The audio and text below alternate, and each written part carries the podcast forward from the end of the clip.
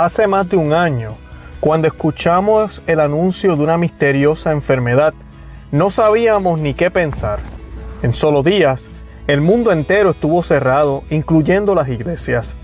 Estas circunstancias no permitieron a millones de católicos celebrar la Pascua, la fiesta más importante del año, donde celebramos el acontecimiento de que Jesús, Dios hecho hombre, venció la muerte y fue visto por cientos de sus discípulos. El año continuó y en diversas partes del mundo comenzaron a abrir los restaurantes, supermercados y negocios, pero las iglesias seguían cerradas. Muchos negocios, a pesar de las restricciones, se ingeniaron formas de poder proveer el servicio o producto a sus clientes. Pero las iglesias seguían cerradas. En algunos lugares fue aún peor, porque comenzamos a ver cómo se comenzó a alterar la liturgia de la Santa Misa, a vaciarse los recipientes que contenían el agua bendita y a distribuirse la Santa Comunión en bolsas o paquetitos, en la mano solamente de una manera autoritaria o en una manera self-service al salir de la iglesia. Todo esto en contra de las leyes que rigen la iglesia, las instrucciones del misal romano y otros documentos de la iglesia como redención y sacramentum. Las normas que impusieron los obispos que todavía hoy se pueden palpar son más severas que las impuestas por los gobiernos locales. También fuimos testigos de cómo se les negó la Eucaristía a miles de fieles católicos en disposición de recibir el Santo Sacramento, porque lo querían recibir, como siempre, como siempre nos ha enseñado la Iglesia. Nuestros pastores, a quienes amamos muchísimo, se habían convertido en piedra de tropiezo para poder acercarnos a Cristo. En algunos lugares del mundo, decenas de personas murieron sin los servicios funerales y enfermos fallecieron sin los santos óleos. Muchos que nunca habían buscado a Dios o se sentían desesperados por las circunstancias, corrieron hacia las iglesias, pero éstas no estaban abiertas. Para su sorpresa, necesitaban cita, o la nueva capacidad del templo ya estaba a su límite. Así que fueron echados afuera. Increíblemente, los mismos que han dicho que Cristo puede sanar, curar y proteger, no querían estar en contacto con el mundo por miedo o como le llamaron ellos, precaución. Ahora nuestros pastores nos exhortaban a quedarnos en casa los domingos, a ver la misa por la televisión, aunque el mundo ya nos permitía ir a los trabajos, usar el metro y hacer mercado y otras actividades. Esta segunda cuaresma y Pascua, desde que fue declarada la pandemia, fue una vez más una demostración de la falta de fe de los obispos, sacerdotes y también de nosotros los laicos. En algunos lugares las parroquias estuvieron abiertas, pero la gente no asistió. En otros, las parroquias estaban abiertas, pero como se esperaba que viniera mucha gente a los templos, se decidió cerrarlas solo por la Semana Santa y por la Pascua. Por primera vez en la historia, la Iglesia Católica cerró sus puertas porque eran demasiados, según ellos, los que buscan a Jesús en esos días. Hoy algunos obispos se han dado cuenta del error y del problema y ahora le suplican a los feligreses que vuelvan. ¿Todavía les queda credibilidad? Muchos católicos han perdido la fe, aunque no lo saben, y han decidido no volver a sus parroquias y han decidido seguir los consejos del mundo, poniéndose doble mascarilla y teniendo la fe puesta no en Cristo resucitado, pero sino en el medicamento que se inyecta. Todos somos responsables. ¿Qué podemos hacer? Miremos a la iglesia de antaño y cuál fue su reacción a pandemias y persecuciones. Una iglesia que nunca se detuvo y que sabía que ante todo lo primero es Dios. Bienvenidos a Conoce, Ama y Vive tu Fe. Este es el programa donde compartimos el Evangelio y profundizamos en las bellezas y riquezas de nuestra fe católica. Les habla su amigo y hermano Luis Román y quisiera recordarles que no podemos amar lo que no conocemos y que solo vivimos lo que amamos. Con esa introducción estoy seguro que muchos de ustedes eh, han tenido recuerdos de lo que ha pasado en el último año y maybe tal vez dos meses. Eh, cuando nosotros estábamos grabando esa introducción que hicimos para el programa de hoy, eh, a mí me transportó a muchos recuerdos, recuerdos muy confusos a la misma vez, pero muy tristes, algo inaudito, algo inimaginable, y pues ver cómo las iglesias comenzaron a cerrar, cómo comenzaron a vaciarse, luego cómo comienzan a abrir poco a poco, pero empiezan a implementar todas estas nuevas normas, como resumimos ahí al principio, eh, escandalosas, escandalosas que son sacrilegio y que son eh, un ataque a nuestro Señor Jesucristo, todo en el nombre de la salud. Y pues eh, ahorita mismo, después de un año, un año y podemos decir dos meses, y además de eso ser la segunda cuaresma, la que acaba de terminar ahora, con, estamos en la segunda Pascua, después de que se, se nos dijo de esta extraña enfermedad. Ahora los obispos están suplicándole a los católicos que vuelvan a las parroquias, porque no es de extrañarnos, no han vuelto. A muchos lugares, eh, yo les hablo de Estados Unidos, por ejemplo, están abiertas las parroquias y lamentablemente la gente no está volviendo. Y de eso vamos a estar hablando hoy. ¿Por qué la gente no está volviendo? ¿Por qué los católicos no han regresado a la Santa Misa, a la Iglesia Católica? Yo coloqué una encuesta hoy en nuestro canal en YouTube eh, más de 2.000 personas participaron. Yo voy a mostrarles los resultados en un momento. Hicimos esa pregunta y dimos eh, tres opciones. Así que ya mismo se las voy a estar compartiendo. Eh, pero antes de comenzar, como siempre hacemos, yo quiero que nos pongamos en oración. Y hoy pues, nos vamos a, encomendar a nuestro Señor Jesucristo como siempre. Y vamos a hacer el Pater Noster, el Padre Nuestro. Esa es oración que nos enseñó nuestro Señor Jesucristo y la vamos a hacer en español y en latín como siempre lo hacemos. Y esta oración la hacemos in nomini Patri et Filii Spiritus Sancti. Amén. Pater noster, qui es in celis, sanctificetur nomen tuum, advenia regnum tuum, fiat voluntas tua, sicut in cielo et in terra. Pane nostrum quotidianum da nobis hodie, et tenite nobis debita nostra, sicuter nos dimitimus debitoribus nostris. Endenos en tucas en tentaciones, se líbranos lo malo. Amén. Padre nuestro que estás en el cielo, santificado sea tu nombre. Venga a nosotros tu reino. Hágase tu voluntad, así en la tierra como en el cielo. Danos hoy nuestro pan de cada día. Perdona nuestras ofensas como también nosotros perdonamos a los que nos ofenden. No nos dejes caer en la tentación y líbranos del mal. Amén. Mi querido Jesús, nuestro Señor y Rey, te pedimos por cada uno de los que está conectándose al programa esta noche y los que son miles que se van a conectar luego. Te encomendamos cada una de sus familias y te pedimos por todo lo que está sucediendo dentro y fuera de la Iglesia Católica. Te encomendamos al Papa Francisco, a todos los cardenales y obispos, para que defiendan la fe y unan al rebaño en ti. Solo en ti podemos tener la real unidad. Y esto lo pedimos en tu nombre, tú que vives y reinas por los siglos de los siglos. Amén. En nombre del Patri, et Fili, Espíritu Santi. Amén. Bendito sea Dios. Santa María, corredentora, ruega por nosotros. Bueno, yo creo que ya estamos listos para comenzar. Yo quiero, primero que nada, que le den me gusta al programa, como siempre les pido. Les pido que lo compartan, es la manera en que me pueden ayudar. Muchos de ustedes me escriben todos los días. Luis, ¿cómo te puedo apoyar? Luis, ¿cómo te puedo apoyar? Lo primero que pueden hacer es orar por mí, orar por nuestro canal, orar por nuestra, eh, nuestro apostolado. Hay muchos ataques por de atrás, de, de, afuera, de adentro, de todos lados. Católicos y no católicos eh, nos están atacando porque estamos hablando la verdad. Y aquí vamos a hablar la verdad y la verdad es Cristo. Vamos a utilizar siempre las Sagradas Escrituras, Catecismo de la Iglesia Católica, sin miedo, como dicen en mi país, en Puerto Rico, sin pelos en la lengua.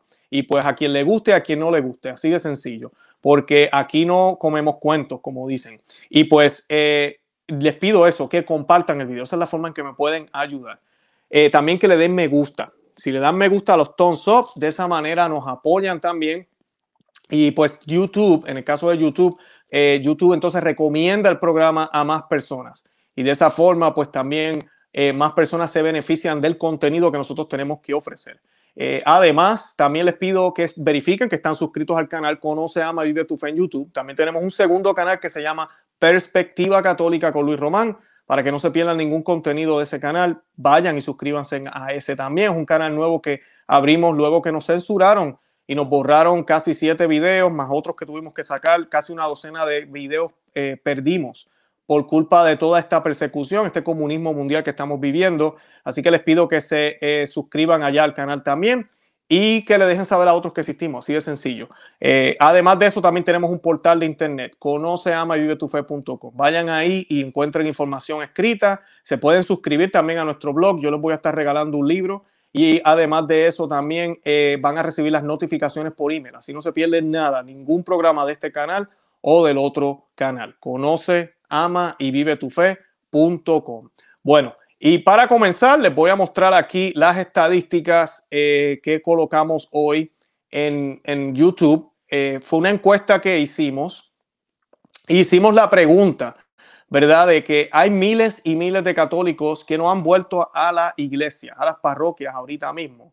¿Quiénes son responsables de esta triste realidad? Déjenme quitar el banner aquí que está molestando. Ahora sí.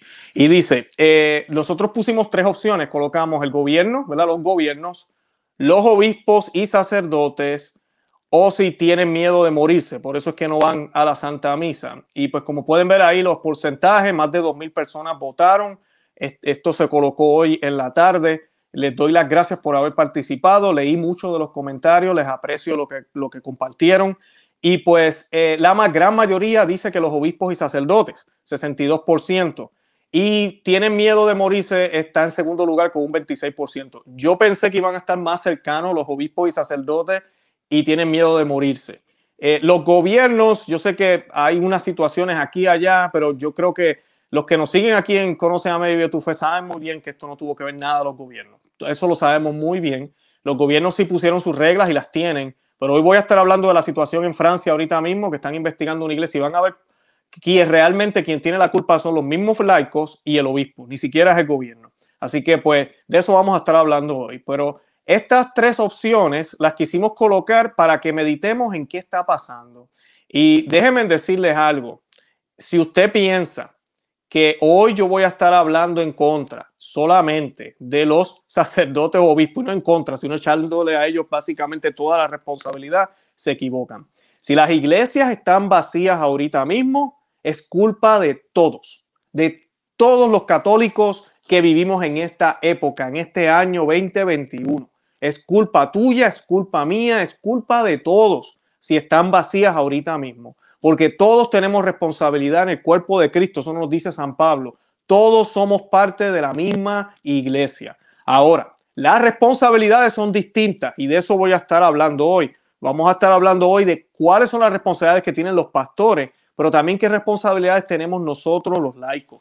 ¿Qué es lo que se supone que estemos buscando? ¿Qué debería ser más importante para nosotros? Porque lamentablemente ahorita mismo lo que se respira en el mundo entero, incluyendo en la Iglesia Católica, es que la caridad no es evangelizando al otro ni hablando de Cristo. La caridad se hace yo quedándome en casa. Yo me quedo en casa, no voy a la misa, no voy a los sacramentos y así no pongo en riesgo a nadie. Así de sencillo. Y eso es el mismo demonio engañando a los obispos, a los sacerdotes y a los laicos para que no vayan y le den la gloria y honra que merece nuestro Señor Jesucristo para que no celebremos la misa como Él la instituyó en la última cena y nos dijo, hagan esto en memoria mía. Fue una orden, no fue una opción, no fue los días de primavera y los días bonitos cuando no haya enfermedad. Y lamentablemente hemos fallado, eh, no hemos pasado la prueba. Y adivinen qué, amiga y amigo que me escucha, la apostasía está aquí. Y si no pasaste la prueba del coronavirus, hay de ti, amiga y amigo que me escuchas. ¿Tú piensas que vas a poder pasar la apostasía? Yo no estoy diciendo que los que hemos ido a la iglesia la vamos a pasar tampoco, no podemos pensar que ya estamos salvos. Pero amiga y amigo que me escucha, el coronavirus no fue tan sutil y no lo es. Es obvio y es claro que más importante es yo recibir la Eucaristía que tener que yo ponerme una máscara y ponerme un montón de cosas y parecer un astronauta y olvidarme de Cristo. Es obvio, se ven los signos muy claros en este problema que tuvimos con esta pandemia y todavía tenemos. Es muy claro, pero la apostasía que está empezando que está empezando y que lleva tiempo ya y que está aquí ahorita mismo va a ser más útil y tú ni cuenta te vas a dar. Pero como has caído en esto y le has puesto la fe en un medicamento que se inyecta, porque no puedo decir la palabra, y ya ahora estás tranquilo porque ya te inyectaste, pero no has ido a misa, Porque no, no importa, yo puedo recibir la comunión espiritualmente, yo puedo confesarme con Dios en mi cuarto, ya parecemos protestantes, entonces ahora piensas que eres más católico que lo que eras antes. Y piensas, inclusive yo he escuchado, hay personas que dicen que gracias a esto que está sucediendo, ahora las familias se unen más porque pueden ver en la misa en la sala. ¿Cómo es posible que hayan sacerdotes y obispos pensando que esto es positivo? Es de locos. Entonces ahora algunos están abriendo los ojos y están hablando de esto y están pidiendo a los feligreses que vuelvan, pero ¿quién rayos va a volver si lamentablemente no nos predican o no hacen lo que predican? Porque nos dijeron que, ¿verdad? Nos han dicho y nosotros sabemos, pero lamentablemente allá afuera hay muchos que parece que no lo creen, que nuestro Señor sana, que nuestro Señor cura, que nuestro Señor protege, ¿verdad? Todo eso es cierto, yo creo que tú y yo lo creemos, pero cuando vamos a la parroquia nos piden que nos lavemos las manos 20 veces, que nos echemos antibacterial, no hay agua bendita, tienes que comulgar en la mano obligado en contra de todas las normas de la iglesia, de las normas universales, ponte cinco máscaras, a quédate allá lejos, y qué bueno que llegaste porque tienes boleto, pero si no lo tienes, vete para allá, no te preocupes, Dios entiende. Entonces, ¿creemos realmente que Jesús nos protege, nos guarda y es el, el, camino, la verdad y la vida? ¿O será que tenemos tanto miedo que no podemos ver claramente lo que es Dios y no lo vivimos? Porque no lo conocemos. Somos católicos de nombre, somos católicos de, de etiqueta, de label, de eso nada más. Y voy a ponerle aquí un ejemplo rapidito con Francia. En Francia tenemos una situación bien fea. Quiero ponerle esta imagen primero, disculpen. Eh, hay una situación allá bien interesante. Dice la, noticia, dice, las autoridades en Francia, dos parroquias en Francia, están ahorita mismo en la mira de los medios, las autoridades civiles y sus pastores por no imponer estrictamente eh, las mascarillas y otras eh, medidas por, por lo de la pandemia. Dice, las autoridades actuaron inmediatamente manteniendo detenidos, miren eso, se llevaron presos a dos sacerdotes acusados de poner en peligro la vida de sus feligreses. Increíble. Déjenme parar aquí, a poner en peligro la vida de sus feligreses. Ah, le preguntaron a los feligreses, yo te aseguro que los feligreses que estaban ahí, Dios los bendiga a todos, porque saben lo que es importante. Están en la parroquia el domingo, no como muchos cobardes que están en su casa, todos acobardados, todos acobardados, no quieren salir, no quieren salir porque es que uy, me voy a morir. No quieren salir, no saben lo que es la prioridad, no saben que la cura para esta enfermedad es que del mundo se convierta a Cristo. La cura para esta maldad, porque sabemos que esta enfermedad no es natural, sabemos que esto fue mandado por, por alguien. Sabemos que eso, eso lo sabemos. Está allá afuera, no estoy diciendo que no existe, pero lamentablemente eso no se predica. Entonces, que le pregunten a los feligreses si se sintieron inseguros y se iban a morir. Al contrario, estos valientes sacerdotes y servidores de Dios estaban ofreciendo la su feligresía, la vida eterna. Y muchos me dirán, pero Luis, no hables así, eso soy ya muy fanático. Amiga y amigo que me escucha, yo soy católico. Y eso es lo que yo creo. Si no te gusta, vete. Vete, porque eso es lo que yo creo. Y eso es lo que debemos creer los católicos. No es fanatismo, es lo que dice la palabra de Dios. Yo sé que Él puede sanarme. Yo sé que Él puede protegerme. Yo sé que Él puede cuidarme. Y dice, eh, las autoridades actuaron eh, para, ¿verdad? arrestaron a estos sacerdotes y el asunto llegó hasta el arzobispo de París, que es este individuo, y perdonen que use estos términos y si, si alguno se ofende, disculpen, pero es que yo no sé cómo es que ocupan estas sillas y yo creo que el Señor los usa para que veamos lo que es un mal pastor y así identifiquemos lo que es un buen pastor llegó al asunto del arzobispo de París, Miguel Aupetit, quien lejos de defender a sus sacerdotes, escuchen bien, lejos de defender a sus sacerdotes que están haciendo su trabajo, del acoso de las autoridades seculares y denunciar la discriminación que sufren los lugares de culto, se unió al César en el ataque contra ellos. ¿Saben quién más se unió al César? Los judíos que apostataron contra Cristo, por si se les olvidó. Hace poquito estábamos leyendo eso en la misa, anunciando la apertura de un procedimiento canónico. Escuchen eso de un procedimiento canónico contra estos. El párroco de la iglesia de, y esto es un nombre en francés, Saintin Eugene Saintin Cecil. Y dice, esto fue lo que dijo este elemento, disculpen, este obispo. Si este flagrante desprecio a mis instrucciones continúa, no tendré más remedio que cerrar la iglesia y prohibir cualquier celebración. Tronó al arzobispo en una carta a los fieles de la parroquia tradicionalista, deplorando el grave escándalo que perjudica a toda la iglesia católica en Francia por las actitudes demostradas en el templo. Esa es la razón por la cual las iglesias están vacías, especialmente las novusordos, por títeres como ese que está ahí. Y tenemos que orar por él. Hay que orar por él porque Ay de él cuando el Señor se encuentre con él frente a frente y le pregunte, ¿cómo es posible que tú comenzaste un proceso canónico contra hijos míos ordenados por ti o por otros obispos ordenados por la iglesia que querían brindarle mi cuerpo y mi sangre a personas? que querían brindarle la posibilidad de reconciliarse. Acabamos de celebrar el Domingo de la Misericordia, ¿verdad? Es que hablan de misericordia, pero no saben ni lo que están hablando es que, disculpen, pero es que de verdad me, pongo, me, pongo furioso. ¿Cómo es posible que el, el, proceso, miren quién empieza el proceso aquí, lo meten preso? ¿Quién empezó el proceso? No fue Francia, son los obispos, es el obispo. Eso, a eso es que voy. Entonces después se preguntan, ¿por qué los católicos no vuelven? Porque cuando tienes un sacerdote valiente, la misma iglesia los persigue. Esa es la apostasía que estamos hablando. Y muchos no la ven ¿Qué dicen? Ah, pero es que ellos no estaban obedeciendo al sacerdote. La falsa obediencia que nos está matando. Por esta falsa obediencia van a apostatar miles y miles de personas. Porque la primera obediencia que le debemos todos, todos es a Cristo. A todos le debemos obediencia a Cristo. Todos, incluyendo el sacerdote.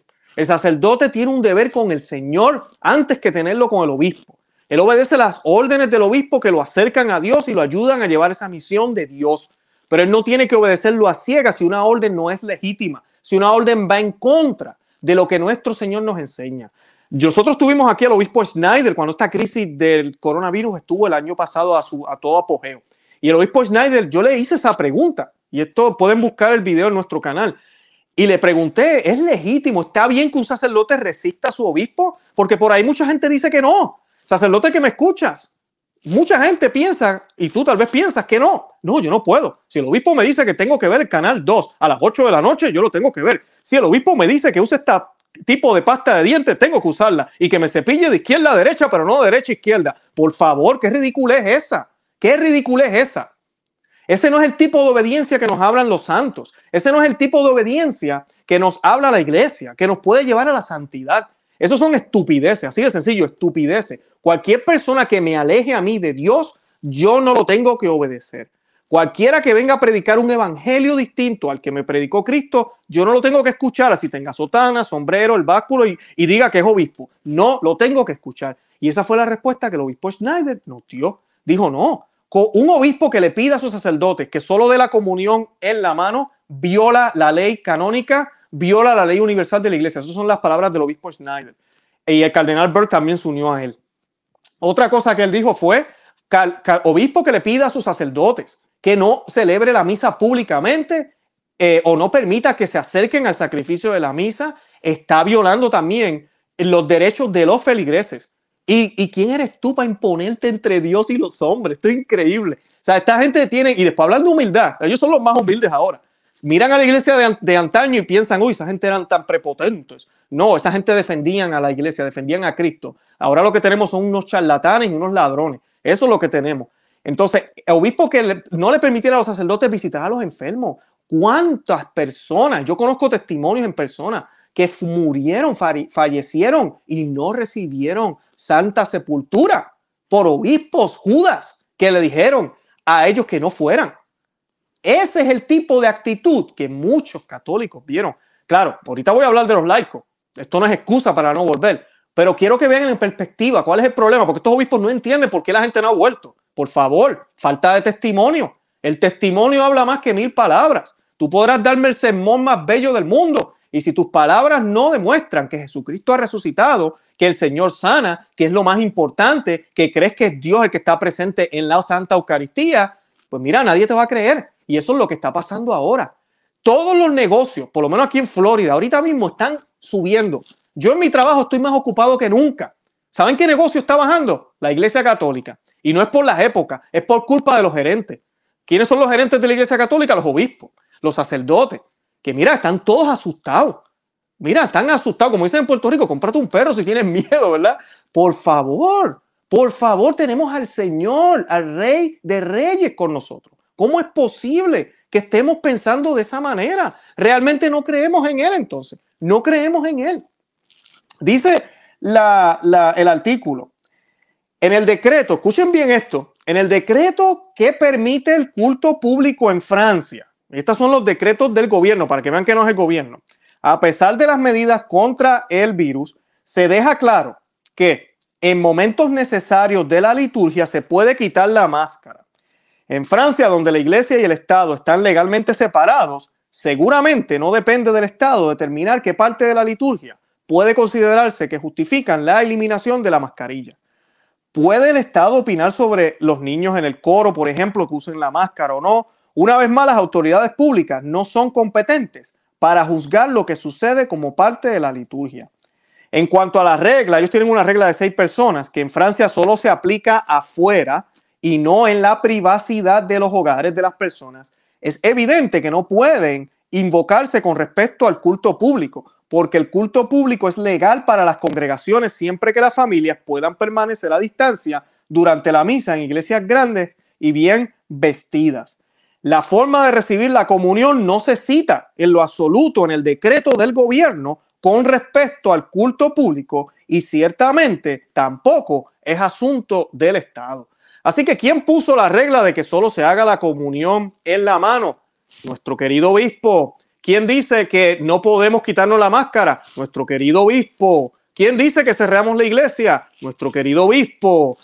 Y puedo seguir, puedo seguir. Yo he hecho ya varios programas el año pasado sobre este tema y sé que a muchos les gustan, a muchos les enoja, pero es la verdad. Y lo hago para despertar conciencia. Tenemos que escribirle a estos obispos y ya es hora de que despierten. ¿Cómo es posible que teniendo aquí argumentos para poder defender a esos dos sacerdotes, el obispo decide no tan solo no defenderlos en el proceso legal con, con el gobierno de Francia y dejarle saber, para un momento, el decreto que ustedes tienen no dice esto, no dice aquello, nosotros tenemos autoridad aquí, es mi iglesia, mi parroquia, se me van. Así es, esa es la actitud que debería tener el obispo, que muy pocos obispos tienen esa actitud.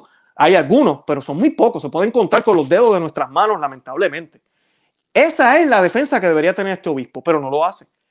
Te aseguro, yo te aseguro a ti, yo no tengo que mirar que sus parroquias, menos las, estas tradicionales, están vacías. ¿Y sabes qué? Se van a quedar vacías, bien vacías, porque el Señor es bueno con los que lo siguen, pero también el Señor aprieta con los que le dan la espalda.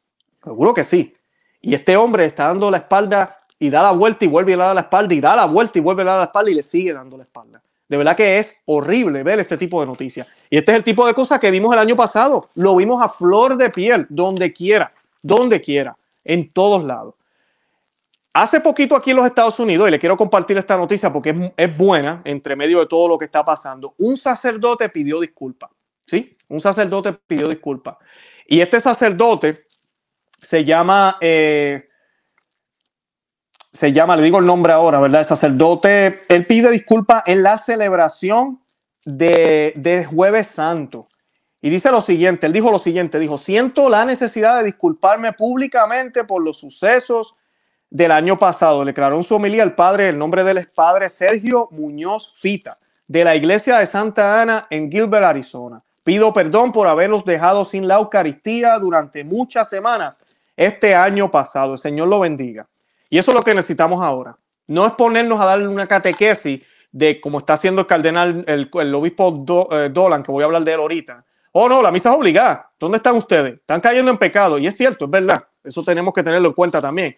Pero amigo, tú mismo cerraste las iglesias. ¿Por qué no te, haces una disculpa? ¿Por qué la humildad esa que tanto predican ahora bajo este pontificado no la ponemos en, en, en acción? Y nos muestras esa humildad y admites que fue un error lo que hicieron este año, un horror. Segunda Pascua que no se celebra 100% en la Iglesia Católica, en toda la historia de la Iglesia Católica, nunca antes visto. Nunca antes visto lo que estamos viendo nosotros en estos tiempos. Es increíble.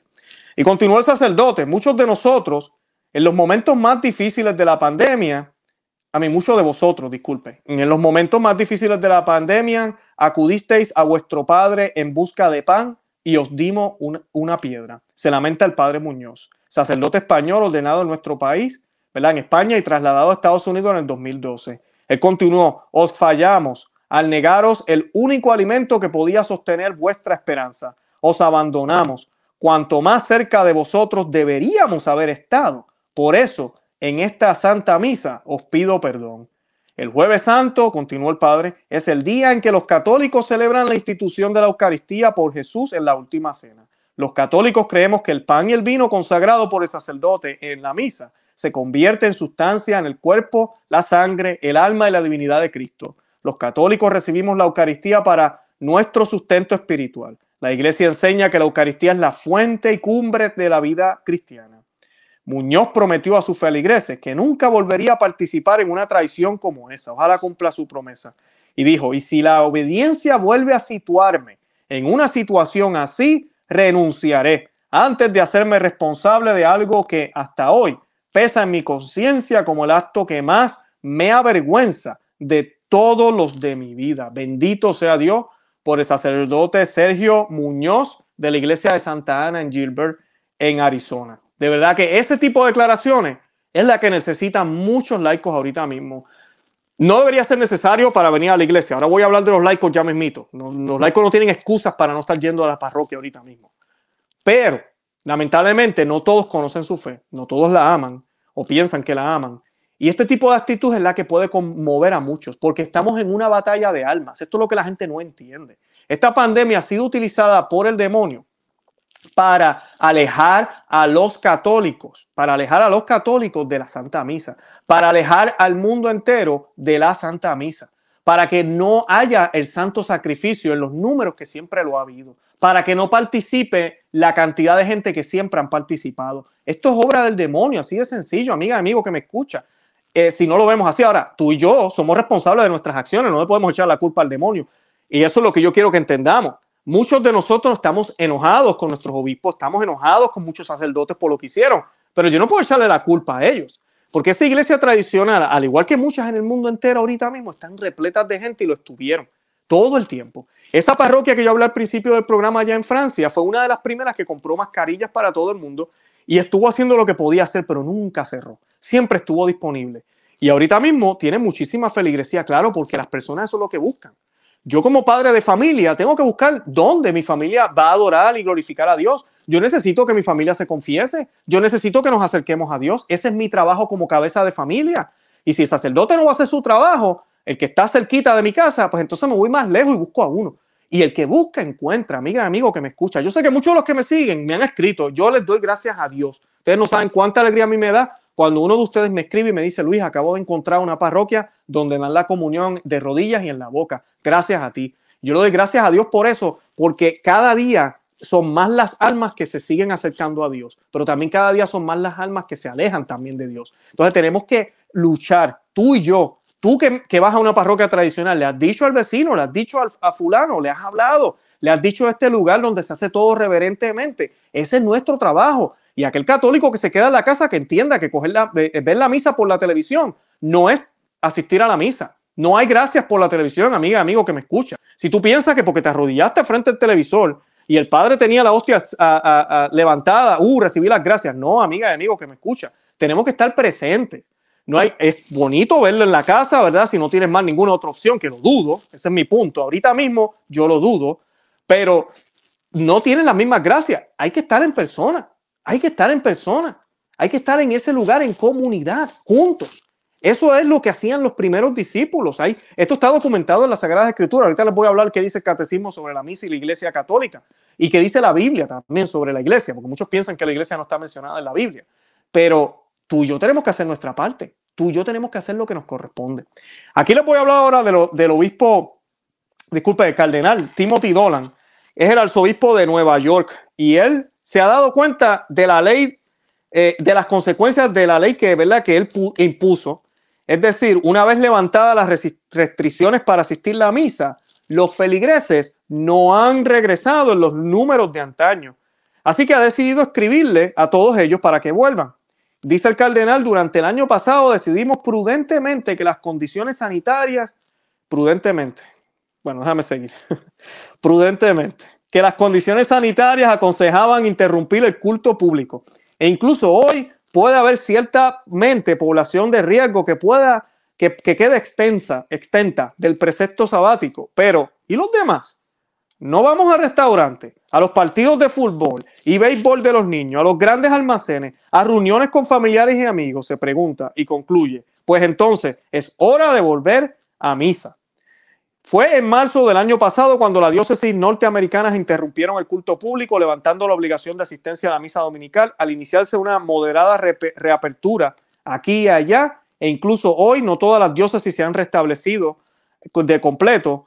Dolan justificó las medidas que achaca a las autoridades civiles, aunque calificándolas de sabias. Pero dice él, pero ya es hora de volver y se impacienta. Dolan se ha encargado de recordar a sus fieles la gravedad del precepto.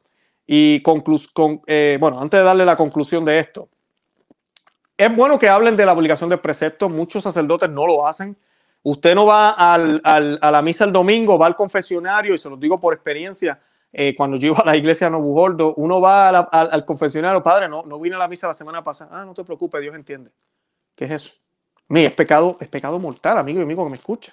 O sea, el mandato es santificar la fiesta. O sea, tenemos que ir a misa, eso es obligado. Y nadie tiene autoridad por encima de los, de los mandamientos. ningún cardenal, ningún papa, nadie está por encima de la ley de Dios. Bien importante eso que lo entendamos. Independientemente de lo que ellos hayan dicho, no te excusa a ti de buscar formas y maneras. Y es lo que él está recordando aquí. Él dice, vamos a restaurante, vamos acá, vamos allá. Y es cierto, usted se va, mira afuera y ya lleva rato. Los países, la gran mayoría ya han abierto. Y vemos cómo sí, la gente está usando mascarilla aquí y allá, pero vemos cómo inclusive los negocios ya no limitan la cantidad de gente. Aquí en Florida yo creo que el único lugar que limita la cantidad de gente es la Iglesia Católica. Y lo digo otra vez, sé que hay amigas y hermanos míos que me conocen en persona.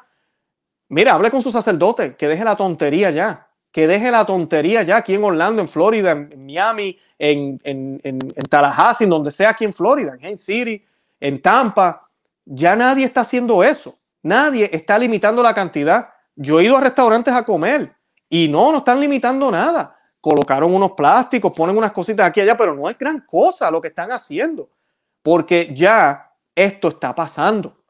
Es ridículo que los obispos quieran mostrar una falsa humildad y una falsa no sé qué al mundo, cuando lo que han logrado es vaciar las iglesias, porque lo que ellos están haciendo no es lo que Cristo haría. Muchos dirán, ah, eso es lo que Cristo haría. No, eso no es lo que Cristo haría. Porque nuestro Señor Jesucristo quiere que nos acerquemos al Padre. Y hacer esto lo que hace es alejar a la gente del Padre. Es un antitestimonio. Estamos dando, diciéndole al mundo entero que tenemos miedo, que tenemos miedo. Y en un sentido, el cardenal Dolan tiene razón aquí, porque muchos de los laicos, yo conozco gente también, católicos, que no quieren ir a la misa, que te dicen, no, pero es que Luis, estamos en una emergencia. Por favor, por favor, ¿no creemos en el poder de Cristo? Y si me tocó morirme, mira, pues me morí. Pero si, si estoy confesadito, estoy en gracia, acabo de comulgar, mira, directito para el cielo. Bendito sea Dios por eso. ¿Eso no es más importante? ¿O acaso mejor estar aquí unos años más? Estar aquí unos años más y tal vez tener que estar pasando hmm, miles de años en el purgatorio o irme para el infierno. Eso es lo que, en eso estamos ahora. ¿Cómo es posible que las personas no piensen en las realidades eternas? ¿Qué oportunidad tuvieron los sacerdotes y los obispos? Y nosotros también, los laicos, para meditar en las realidades eternas en este tiempo. En hablar de la muerte, hablar del juicio, hablar del cielo, hablar del infierno. Las realidades eternas, que ya nadie habla de eso en las homilías. Posiblemente se las acabo de enumerar muchos de ustedes estaban, ah, esas son. Y no se sienta mal si ese fue su caso, pero así de poco conocemos nuestra fe. Tenemos que estar atentos a esas cosas para que nuestra vida vaya dirigida hacia el Señor, hacia lo que es más importante y lo que realmente es prioridad.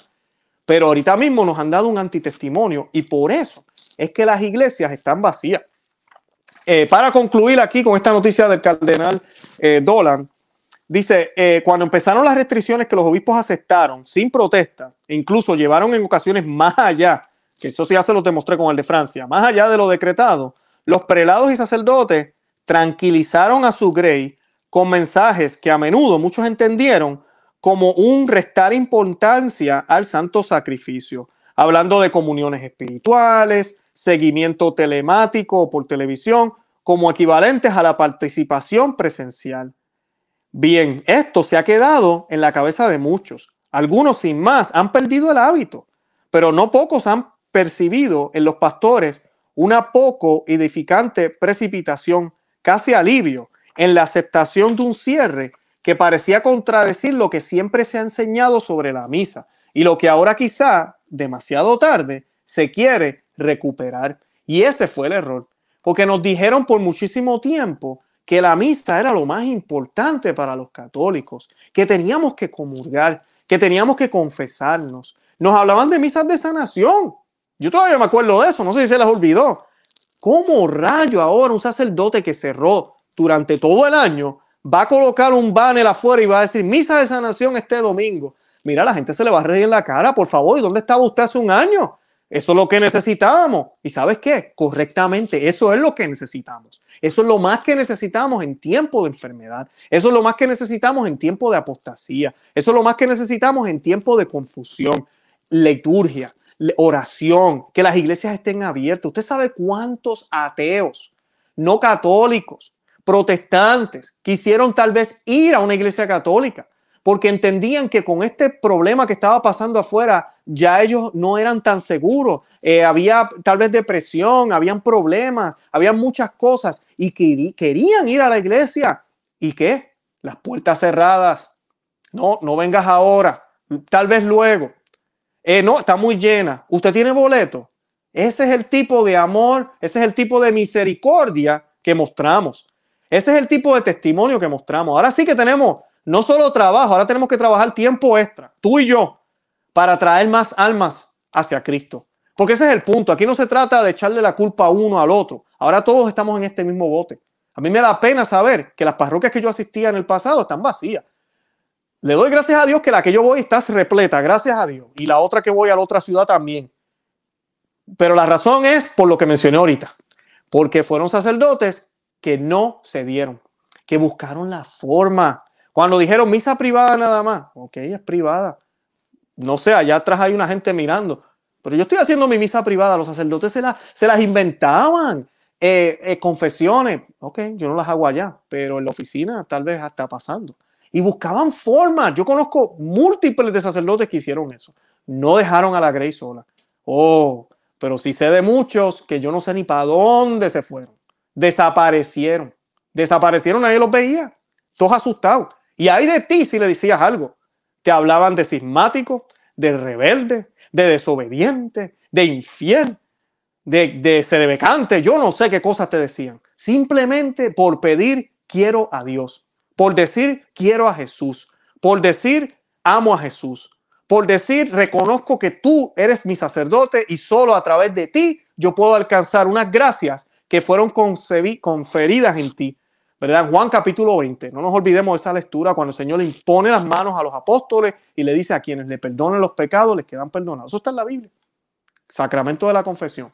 Está ahí en la Biblia. Pero el sacerdote dice, pero es que chico, hay una enfermedad y tengo miedo. Ah, tienes miedo. ¿Y qué con la vida eterna? ¿Y qué con la vida eterna? Tal vez te equivocaste de carrera entonces, no me chaves. Tienes una vocación, el Señor te escogió. El Señor te escogió para eso. Yo como padre necesito un pastor. Ahora yo como papá tengo una responsabilidad y ahora voy a los laicos. Ese sacerdote me contestó de esa forma. ¿Qué hiciste tú durante un año? Yo llegué a visitar inclusive una semana, llegué a visitar a la fraternidad de San Pío X, que me quito el sombrero entre ellos. Ellos no cerraron ni una sola vez. Nosotros inclusive hubo un fin de semana que estuvo la cosa bastante fea y no pudimos asistir a nuestra parroquia. Luego, gracias a Dios, seguimos. El padre dijo, no, no más. Pero, mira, muchos papás allá afuera, padres de familia, madres también, joven que me escuchas, adulto, ¿qué hiciste?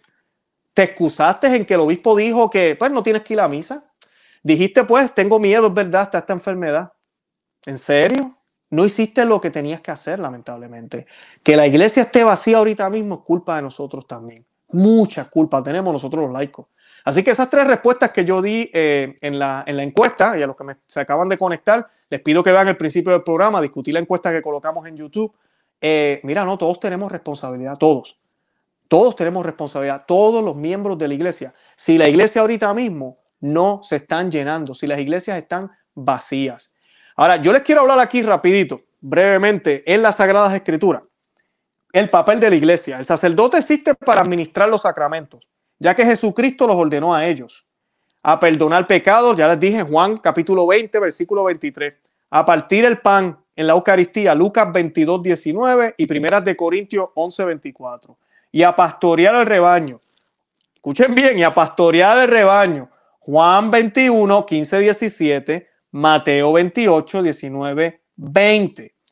Esas son las obligaciones primordiales de un sacerdote. no es obedecer las órdenes tontas de un obispo que ha perdido la fe. Eso que yo acabo de mencionar viene primero.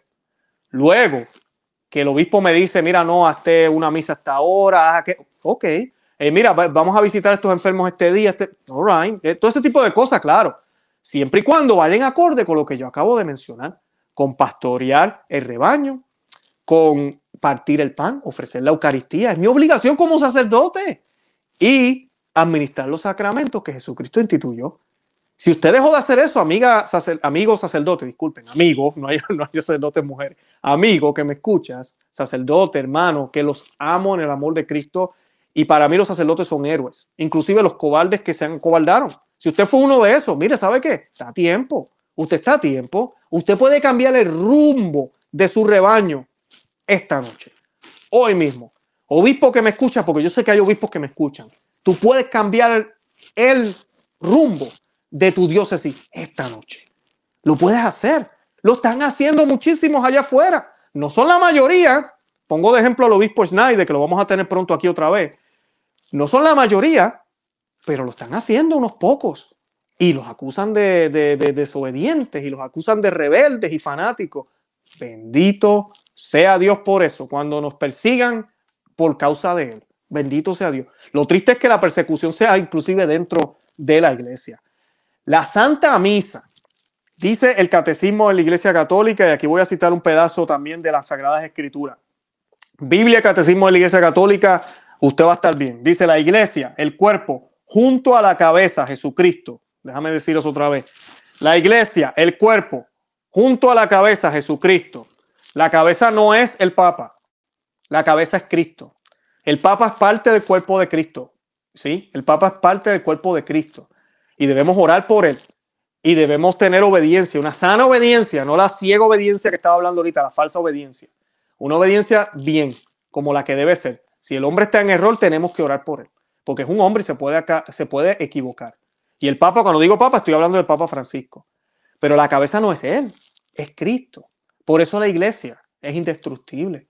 Por eso la iglesia es una, santa, católica y apostólica, porque Él es la cabeza. Él es la cabeza. No es ningún hombre. Es nuestro Señor Jesucristo. Dios y hombre. Él es la cabeza. Y dice, la iglesia y el cuerpo juntos, ¿verdad? La iglesia, el cuerpo, junto a la cabeza, Jesucristo, se ofrecen al Padre. Eso es lo que pasa en la misa. Se ofrecen al Padre como un sacrificio perfecto en cada misa por toda la humanidad.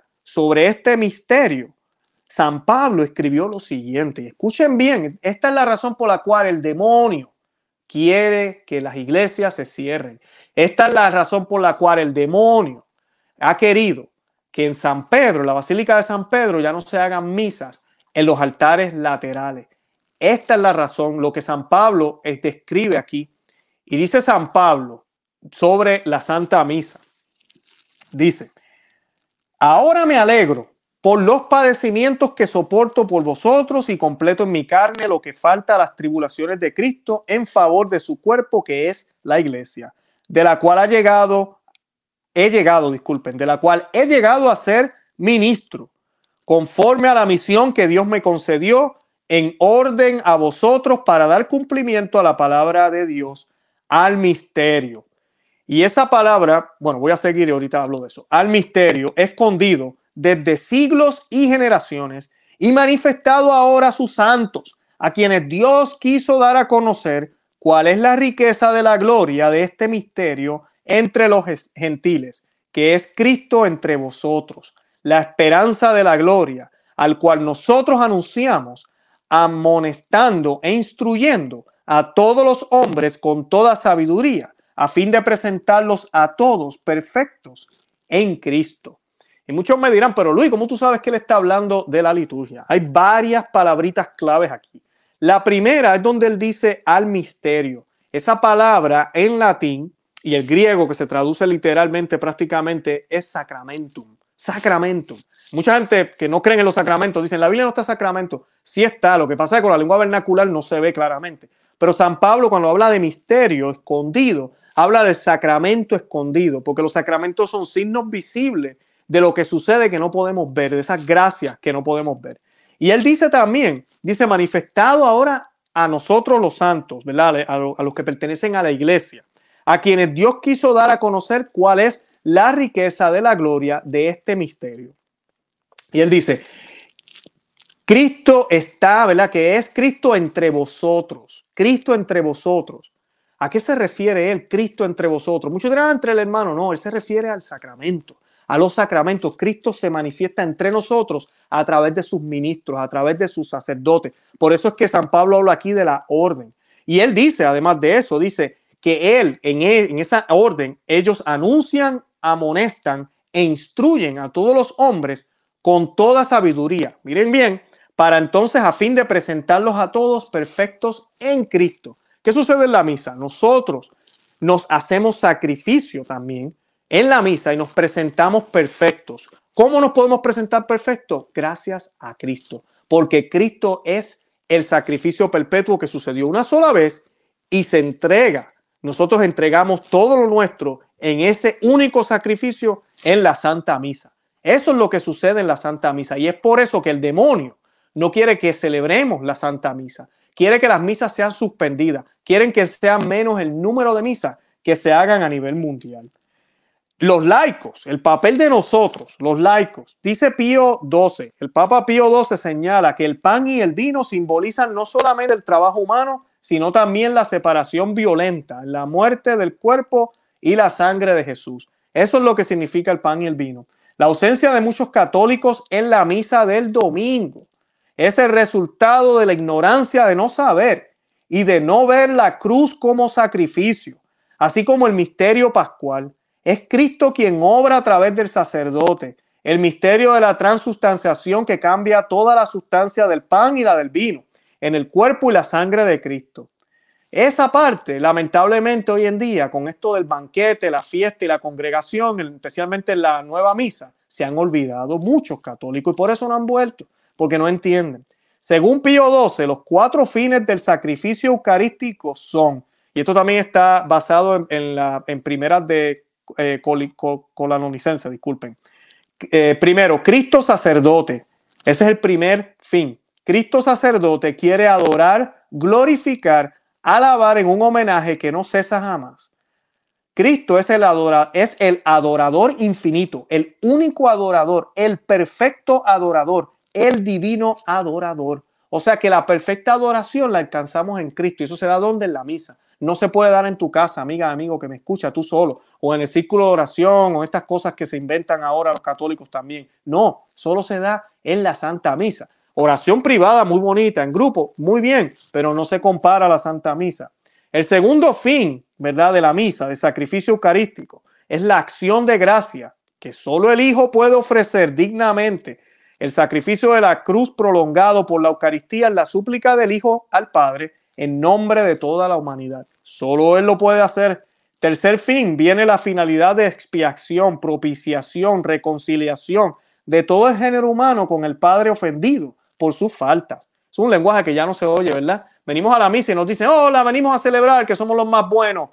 No, esto es lo que tiene que suceder en la misa, que sucedió hace dos mil años y nos unimos a ese único sacrificio, porque tú y yo somos unos pecadores, eso es lo que somos. Y dice, el Hijo nos arranca así de la dominación del demonio, príncipe de este mundo. Solo Cristo, dice Pío XII, podría ofrecer a Dios satisfacción por todas las faltas del género humano.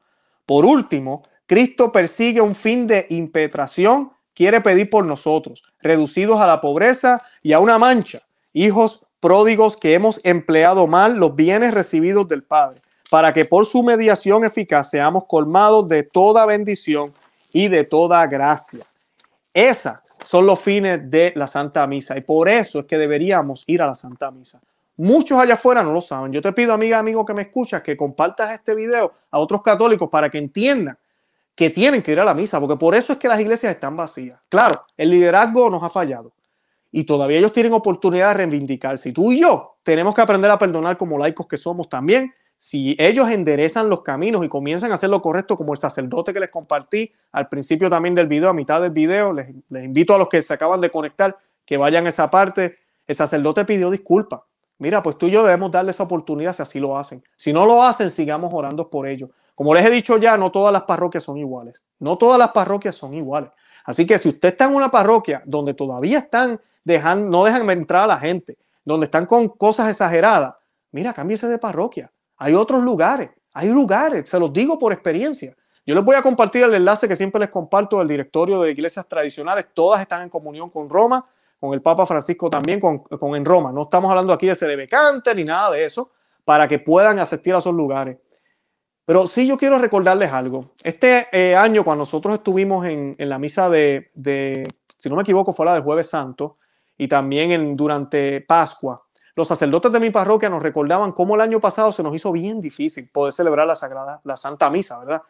Y a veces damos todo por sentado, amiga y amigo que me escuchas. Sabemos que van a venir cosas muy fuertes. Nosotros lo hemos hablado aquí en el programa muchísimas veces. Y una de ellas puede ser que, mira, no se nos haga otra vez muy fácil celebrar la Santa Misa. Yo les he dicho aquí múltiples veces, y muchas personas a veces me contradicen y me dicen, no, ya al fin empezó, mañana se acaba, ya viene eh, los tres días de oscuridad, yo no sé qué. Honestamente, amiga, amigo que me escucha, esto apenas comienza. El hecho de que no hubiésemos tenido suficientes lugares el año pasado y ahora hayan un poco más, es señal de que todavía falta, todavía hay un poco de luz. Cuando venga la verdadera persecución, va a haber completa oscuridad. ¿Sí? Completa oscuridad. Y lo que nos da luz a nosotros es la Eucaristía lo que le da luz al mundo, aunque no crean en Él, es Jesús. Jesús es la luz del mundo. Creas o no creas, Jesús es la luz del mundo. Entonces, tú y yo tenemos que empezar a valorar, empezar a darnos cuenta y apreciar lo que tenemos, valorarlo, defenderlo. Mira, así nos cueste tal vez un regaño de sacerdote, mira, pues nos costó, pero tenemos que hacerlo, porque hay conciencias que tienen que ser despertadas. Solo Cristo lo puede hacer. Hay corazones que tienen que ser movidos. Solo Cristo lo puede hacer. Nuestro trabajo como, como, como laicos y sacerdote que me escuchas es quitar los obstáculos, tratar de brindarle a las personas a ese Jesús, a ese Jesús que nos cambió la vida una vez, a ese Jesús que una vez nos hizo nuevos, nos hizo hombres nuevos. Ese es nuestro trabajo. Él lo hace. Él es el que hace el trabajo, no somos nosotros pero tú y yo estamos llamados a cooperar con la gracia. Y lamentablemente este año pasado, laicos, obispos, sacerdotes, cardenales y el Papa le hemos fallado a Cristo. Le hemos fallado grandemente y todavía le seguimos fallando. Es por eso que las iglesias están vacías. Yo los invito a que se visiten nuestro blog, Conoce, Ama y Vive tu Fe, que se suscriban al canal aquí en YouTube, Conoce, Ama y Vive tu Fe es el nombre, que también nos sigan por Facebook, Instagram y Twitter, conoce, ama y vive tu fe, estamos por ese nombre, y que no, lo compartan, que le den me gusta y que le dejen saber a otros que existimos. De verdad que los amo en el amor de Cristo y Santa María, ora pro nobis. Dios los bendiga.